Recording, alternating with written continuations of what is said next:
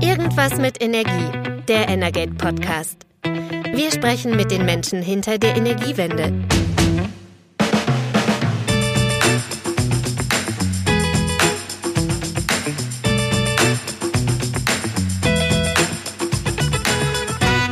Herzlich willkommen bei Irgendwas mit Energie, dem Energate Podcast. Mein Name ist Christian Selus und an meiner Seite ist Carsten Wiedemann.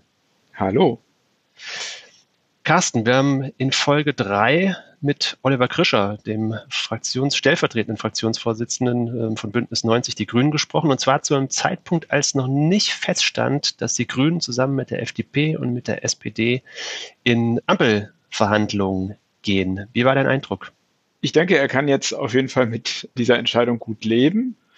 Und wenn man innerlich drauf schaut, wir sind ja so ein bisschen durchgegangen, CO2-Preis, Kohleausstieg, erneuerbaren Ausbau, da ist eigentlich klar, dass ich glaube, beim Energie- und Klimathema wird nicht so viel anbrennen, auch weil schon viele Sachen sowieso entschieden worden sind, auch ohne die Grünen. Wir haben Klimaschutzgesetz, wir haben den Kohleausstieg, es gibt eine CO2-Bepreisung.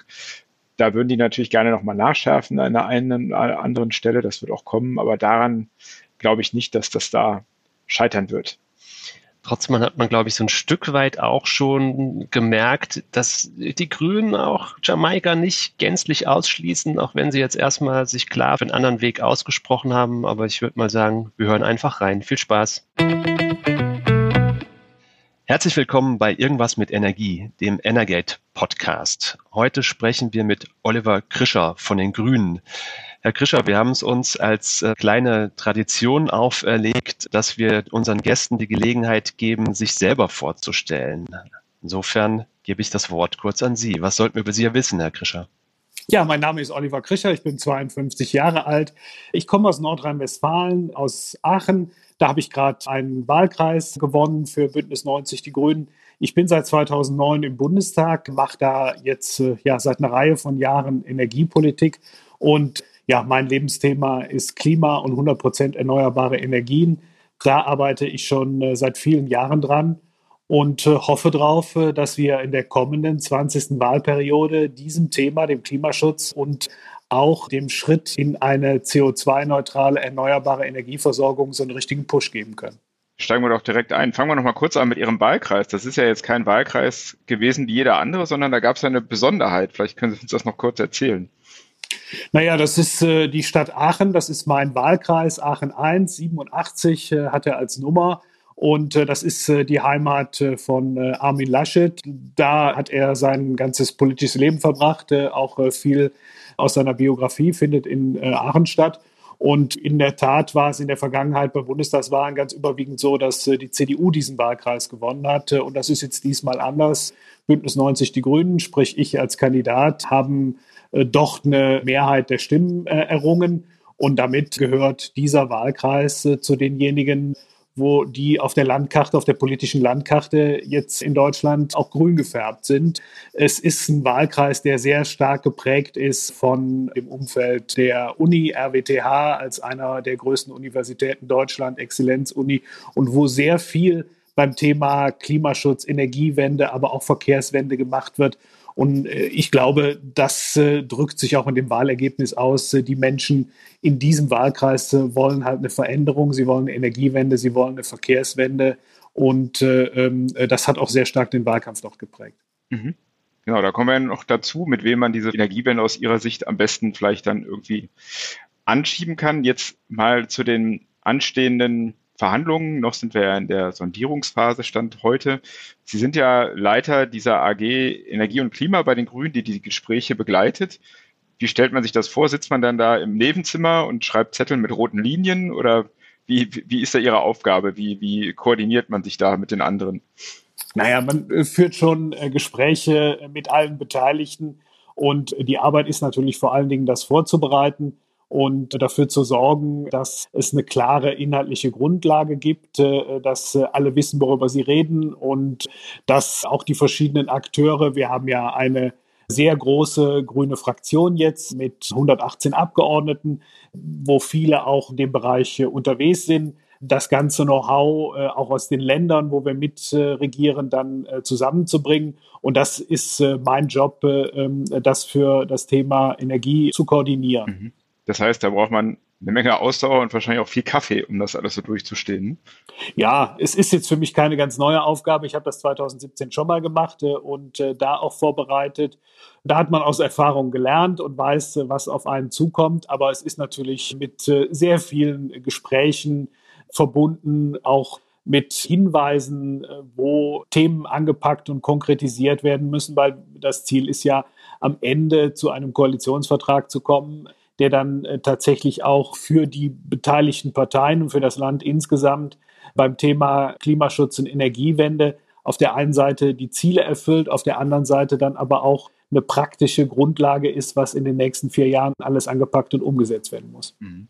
Es wird jetzt immer betont, dass sich 2017 nicht wiederholen soll. Also bezogen auf die Jamaika-Verhandlung können Sie jetzt schon erkennen, dass das anders ist, also dass man da jetzt schon anders reingeht.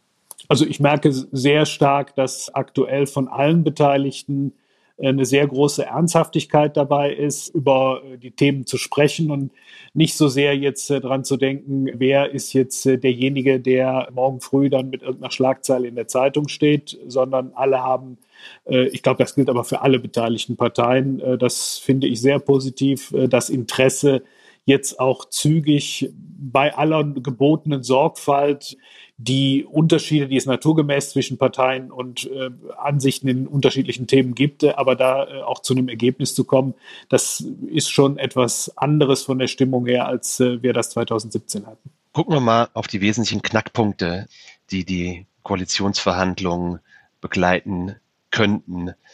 Wir haben das Thema CO2-Bepreisung als ein ganz wesentliches auserkoren.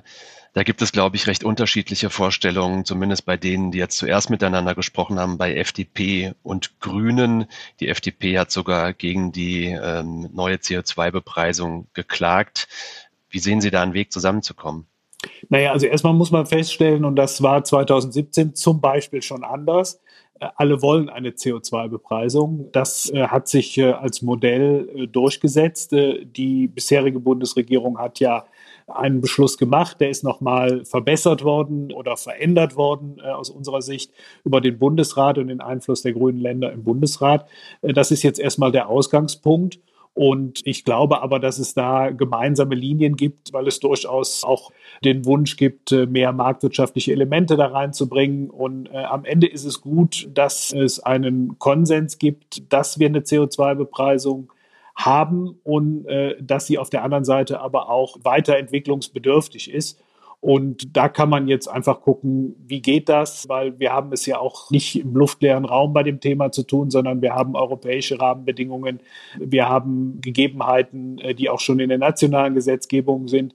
Und daraus kann man, glaube ich, durchaus gemeinsame Linien entwickeln. Mhm. Klingt ein bisschen danach, dass Sie sagen, uns ist das Ziel in allererster Linie wichtig und beim, beim Weg dahin, da sind wir ein bisschen offener und flexibler.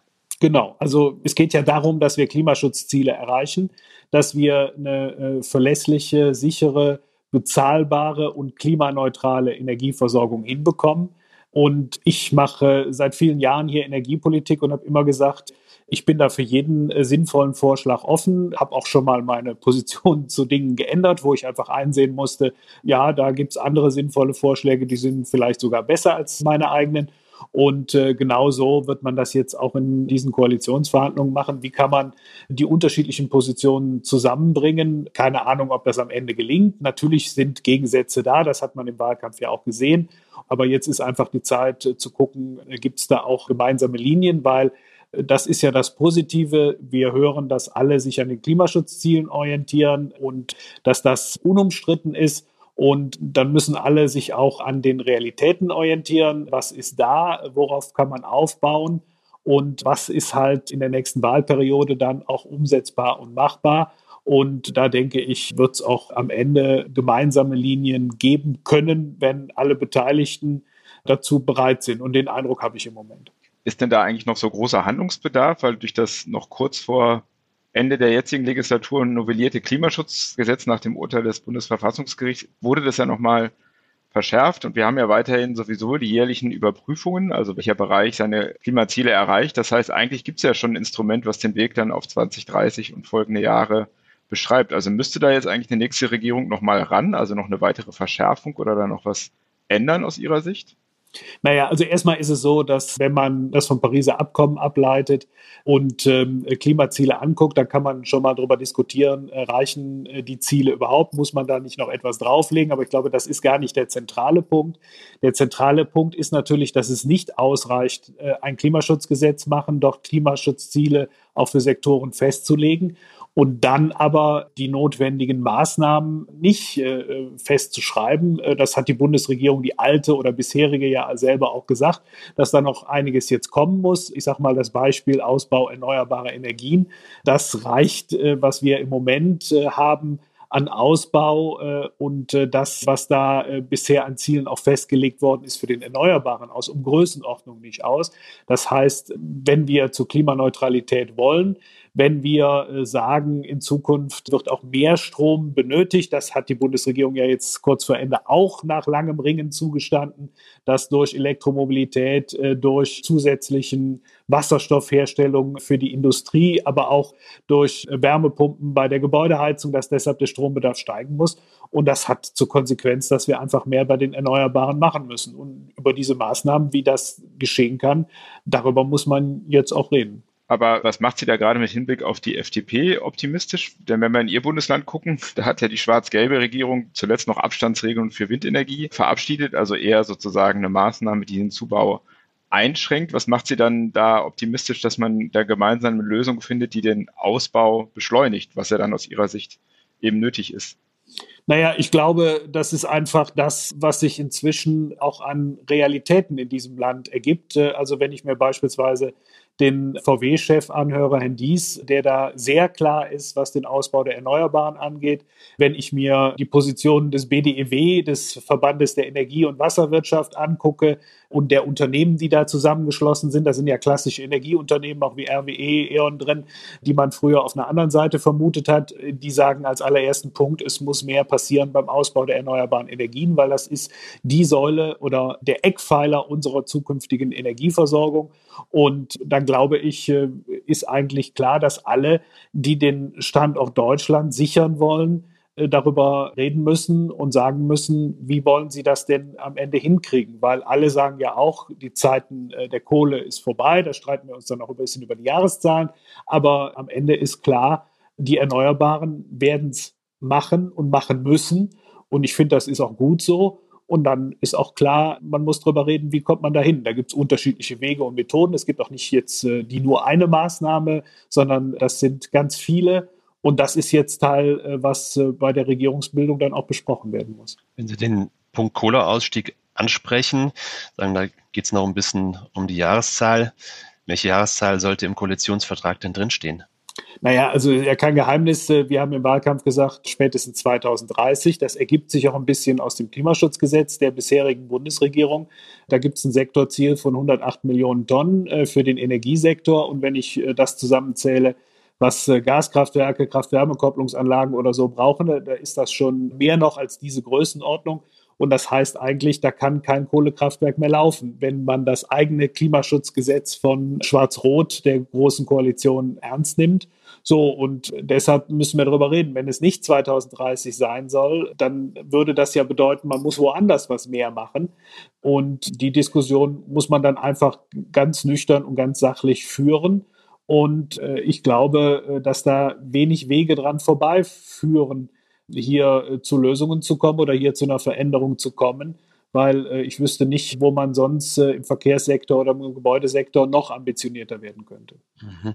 Glauben Sie denn, mit welchem Bündnis sich dieses Ziel 2030 denn leichter erreichen lassen würde? Herr Scholz war dem Thema in den, äh, im Wahlkampf ja nicht so aufgeschlossen gegenüber, schon vor 2038 aus der Kohle auszusteigen ja, jetzt ist der Wahlkampf vorbei und da muss man halt auch bestimmte Positionen vertreten, auch wenn sie ein bisschen widersprüchlich sind.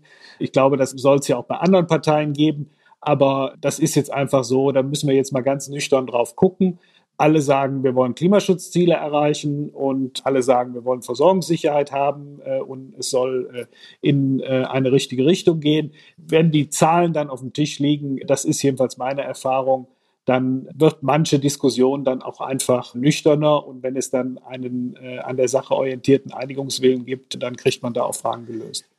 Beim Thema Zahlen erleben wir momentan ja auch eine ganz besondere Situation, wenn wir auf die Energiepreise gucken. Da hat es in den letzten Wochen, man kann schon fast sagen, einen dramatischen Anstieg gegeben, ausgelöst durch hohe CO2-Preise, aber vor allem auch durch massiv gestiegene Gaspreise.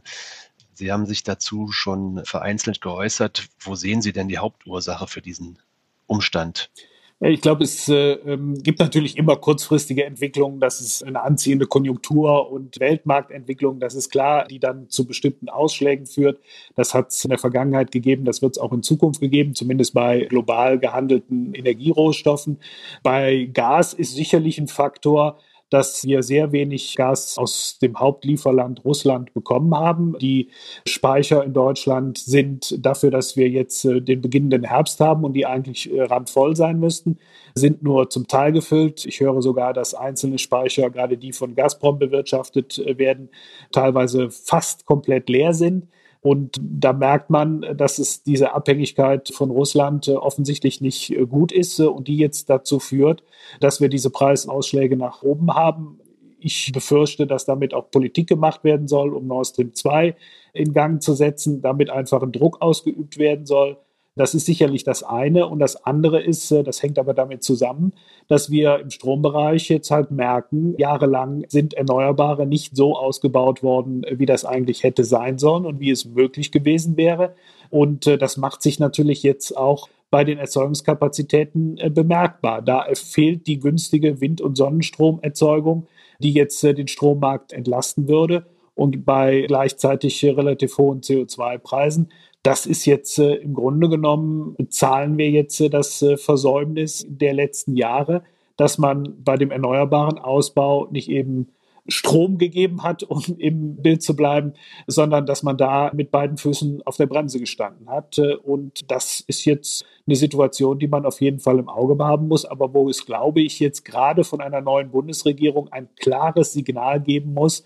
Wir forcieren jetzt den Ausbau der Erneuerbaren weil das ist die langfristige Antwort. Strom, den wir hier erzeugen, den wir auf unseren Dächern machen, den wir mit unseren äh, Windenergieanlagen erzeugen, auf unserem Meer, auf dem Land, der macht uns nicht abhängig äh, von irgendwelchen Gaslieferungen von Herrn Putin oder sonst wem. Jetzt ist es ja so, bis diese Anlagen mal stehen, das wissen wir, das kann sieben Jahre oder so dauern. Jetzt gibt es ja schon europäische Staaten wie, wie Frankreich und Spanien äh, und Belgien denkt darüber nach, die Energiepreise regulieren. Ist das aus Ihrer Sicht etwas, was man jetzt in so einer Koalitionsrunde, weil eben der Druck ja steigt, gerade zum Winter hin auch besprechen sollte, dass der Staat da noch was eingreift, um die Bürger zu entlasten? Also ähm, mit Regulier Preisregulierung äh, tue ich mir immer sehr schwer, weil ich glaube, es braucht erstmal klare energiepolitische Signale. Und äh, das, was wir meines Erachtens im Moment vor allen Dingen am Strommarkt sehen, es zeigt einfach, wie hoch der Druck im Land ist, dass endlich jetzt klar ist, dass man nicht auf der einen Seite sagen kann, äh, wir wollen Klimaschutz, wir wollen Elektromobilität, wir wollen Wasserstoff, also wir wollen den Stromverbrauch erhöhen, gleichzeitig aber mit beiden Füßen auf äh, der Bremse steht beim Ausbau der erneuerbaren Energien. Ich bin sicher, wenn eine Bundesregierung jetzt klar macht, eine zukünftige Bundesregierung, da gibt es eine Priorität, da wird jetzt richtig was getan und das wäre unser Anspruch an jede Bundesregierung, dass dann auch äh, sich der Markt, der sich ja an, äh, an Börsen oder der, die Preise, die sich am, äh, äh, an der Börse bilden, dass äh, es dann auch äh, zu einer Entlastung kommt. Also insofern ist das Signal jetzt äh, erstmal das Wichtige, bevor wir darüber reden, wie man regulieren kann.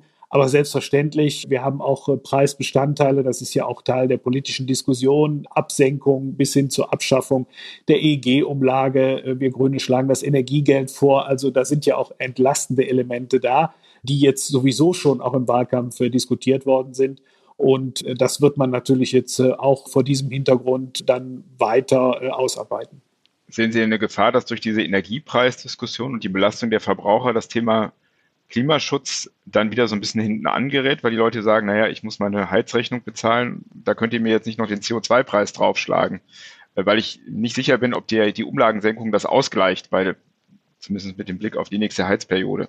Also ich glaube erstmal, dass das keine langfristigen Effekte sind. Wir haben jetzt auch viel, äh, das sieht man auch beim ganzen Thema Inflation, das ist jetzt Nachholung nach der Corona-Krise. Da hatten wir Sondereffekte wie Mehrwertsteuerabsenkung, äh, wo Preise auch gesunken sind. Wir haben auch bei den Stadtwerken eine Situation, dass die sich, davon gehe ich jedenfalls mal aus, in den letzten Jahren beim Gas mit langfristigen Kontrakten für viele Jahre dann eingedeckt haben, dass sich das nicht unmittelbar an die Verbraucher weitergibt. Also ich sehe jetzt überhaupt nicht, dass für private Verbraucher jetzt massive Preiserhöhungen anstehen, sondern äh, das sind jetzt erstmal Dinge, die an den Börsen stattfinden und äh, die meines Erachtens auch äh, nicht ewig lang dauern werden, die aber einfach sagen, das ist die Botschaft an politische Akteure, ihr müsst im Bereich Energie etwas tun. Und das habe ich gerade erläutert mit dem Ausbau der Erneuerbaren. Das ist das große Signal. Und wir brauchen halt auch ein paar Strukturveränderungen, was Umlagen und Entgelte angeht. Auch da gibt es äh, Baustellen. Und ähm, ich denke, das wird auch das preisentlastende Signal sein, sodass ich nicht sehe, dass das jetzt auf breiter Front in astronomischen Größenordnungen auf Verbraucher ankommt. Eher im Gegenteil. Sehen Sie denn beim Thema Nord Stream 2 auch nochmal Handlungsbedarf? Die finale Zertifizierung und Freigabe der Inbetriebnahme fällt ja aller Voraussicht nach dann schon unter die Ägide einer neuen Bundesregierung, an der die Grünen womöglich beteiligt sind, an der die FDP womöglich beteiligt sind. Zwei Parteien, die sich zu dem Thema in der Vergangenheit immer wieder kritisch geäußert haben. Und ähm, wenn wir mal in die CDU gucken, gibt es zumindest einen Norbert Röttgen, der momentan medial viel wahrgenommen wird, ähm, der sich da auch sehr kritisch geäußert hat. Glauben Sie, dass man da politisch nochmal eingreifen muss und kann? Naja, also Nord Stream 2 ist ein äh, langes Kapitel, wo man immer gesagt hat, das ist ein privates Projekt, in Wahrheit aber äh, es nur realisiert werden äh, konnte, weil eine Bundesregierung eine schützende Hand drüber gehalten hat äh, und äh, dafür gesorgt hat, dass dieses Projekt möglich wird. Jetzt stehen noch Zertifizierungen an, es steht die Frage Netzbetreiber an, wer betreibt eigentlich genau diese Pipeline, da ist vor allen Dingen die EU-Kommission am Zuge und, und selbstverständlich werden wir da genau hingucken und werden auch äh, darüber reden müssen, was äh, kann getan werden, damit eben gerade die Situation, wie wir sie im Moment haben, dass ganz offensichtlich auch mit Gas politischer Druck ausgeübt werden kann. Wie kann das nicht eintreten? Und selbstverständlich, bis all die Verfahren abgeschlossen sind, ist Nord Stream erstmal nicht in Betrieb und es besteht die Möglichkeit, dass sie auch nicht in Betrieb geht. Dafür sind ja diese Verfahren da, sonst bräuchte man sie nicht zu machen. Und das äh, ist im Moment da die Situation. Und das wird sich eine Bundesregierung, egal wie sie zusammengesetzt ist, genau angucken müssen. Und Sie haben beschrieben, es gibt ja in allen Parteien, gerade auch die Personen, die Sie genannt haben, äh, durchaus kritische Haltungen zu dem, was passiert ist in der Vergangenheit in Nord Stream, auch mit Russland. Und da wird man jetzt sehen müssen, was heißt das auch für konkrete Fragestellungen, die jetzt die Bundesregierung noch zu bearbeiten hat? Dahinter steht ja auch so ein bisschen die Frage, welche Rolle nimmt Gas, wenn ich da nochmal kurz nachfragen darf. Und da war es von den Grünen ja nicht mal so ganz eindeutig, wie man jetzt Gas definiert. Wir steigen nächstes Jahr dann aus der Atomenergie aus, dann sukzessive aus der Kohle und die Energiewirtschaft sagt zumindest, naja, wir brauchen Gas noch für den Übergang. Die retten sich dann immer ein bisschen mit dem Hinweis, das wird dann irgendwann Wasserstoff, aber das ist ja sozusagen noch weiter dahinter. Also Gas werden wir schon noch brauchen, oder wie ist da Ihre Sicht? Die Antwort ist eigentlich ganz einfach. Die Bundesregierung, die bisherige, schwarz-rot, CDU, CSU und SPD haben gesagt, Klimaneutralität 2045. Und das betrifft selbstverständlich auch Gas oder Erdgas, weil das ist ein fossiler Energieträger und damit ist der Rahmen gesetzt. Und da wird man jetzt sich über konkrete Maßnahmen unterhalten müssen. Äh, wie realisiert man das? Klar ist, dass äh, Gas anders als Kohle äh, ähm, auch länger noch eingesetzt werden müssen. Aber was wir nicht tun sollten, ist, dass wir jetzt große neue Gasinfrastrukturen, Projekte starten nach dem Motto, jetzt ist die Kohle raus, jetzt kommt die große Zeit des Gases, weil das ist am Ende auch eine begrenzte Zeit. Man wird gucken müssen, wo ist es notwendig, wo ist es auch sinnvoll, dass es das übergangsweise hier äh, Gas noch eine relevante Rolle spielt. Aber die Perspektive muss klar sein, äh, auch die Zeit äh, des, des fossilen Erdgases ist vorbei. Und ich warne alle davor, die Fehler der Nullerjahre zu wiederholen. als viele durch die Lande gezogen sind und gesagt, wir brauchen ganz viele neue Kohlekraftwerke. Das ist für unsere zukünftige Energieversorgung wichtig.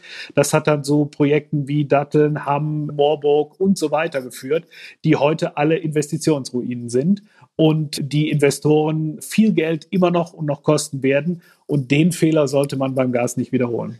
Gut, Herr Krischer, kommen wir zur Abschlussfrage. Wir wollen mit Ihnen ein kleines Stück vorausgucken, nämlich an den Tag nach der Vereidigung der neuen Bundesregierung. Ähm, was wäre Ihnen denn lieber, wenn es ein super Klimaministerium mit den Themen Energie, Bau und Verkehr, Verkehr in grüner Hand geben würde und ein Finanzminister Lindner? Oder würden Sie lieber die verteilten Zuständigkeiten wie bisher bei den Energiewendeministerien akzeptieren und dafür ein grünes Finanzministerium sehen? Also wir haben immer gesagt, wir wollen eine Klimaregierung. Wir haben gesagt, wir wollen äh, eine klare Zuständigkeit auch äh, für Klimaschutz, äh, die auch sehr stark darauf achtet, dass nicht nur einer für Klimaschutz wirbt, sondern dass alle anderen auch das äh, umsetzen. Wie sich das am Ende jetzt in Ressortverteilungen ausdrückt, das ist immer etwas. Äh, diese Fragen werden ganz zum Schluss geklärt und das Bündnis 90 Die Grünen einen großen Wert auf das Klimathema legen. Ich glaube, das ist keine News, sondern äh, das ist eine Selbstverständlichkeit und dass wir darauf achten werden, dass äh, Strukturen in einer Bundesregierung so sind, dass Deutschland seine internationalen Verpflichtungen erfüllen kann, aber auch als erneuerbare Energiestandorte jetzt wieder an die Spitze der Bewegung treten kann und daraus sich sogar ein wirtschaftlicher Boom entwickelt mit vielen neuen Arbeitsplätzen und Geschäftsmodellen. Das ist auch klar. Aber ich sehe auch, dass äh, andere Parteien im Wahlkampf auf ihre Plakate überall Klimaschutz geschrieben haben. Manche wollten sogar Klimakanzler werden. Dann steht dem ja allem auch nichts im Wege. Das, denke ich, äh, wird äh, nach der Vereidigung eines neuen Bundeskanzlers dann auch durchaus ein gutes Ergebnis sein. Wir sind gespannt, was die nächsten Wochen bringen und wir danken Ihnen. Die nächsten Tage schon, ja. Die nächsten Tage und nächsten Wochen. und Wir danken Ihnen für das Gespräch, Herr Krischer. Vielen Dank. Danke für die Zeit. Ganz herzlichen Dank. Danke Ihnen, sehr gerne. Das war Irgendwas mit Energie, der Energate Podcast. Tägliche Infos zur Energiewende liefern wir auf www.energate-messenger.de.